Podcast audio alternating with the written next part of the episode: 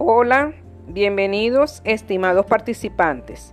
Soy la ingeniero Francis Aragosa, facilitadora de la unidad curricular Fitopatología, que se imparte en el noveno semestre de la carrera de Ingeniería Agronómica, la cual tiene como requisito prelatorio la unidad curricular Fisiología Vegetal.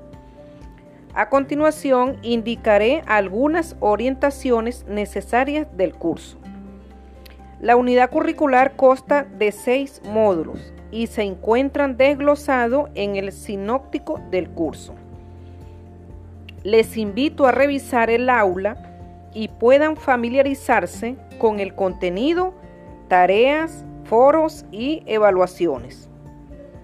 Tendremos encuentro permanente por el grupo de Telegram para atender sus dudas e inquietudes. Adelante, gracias.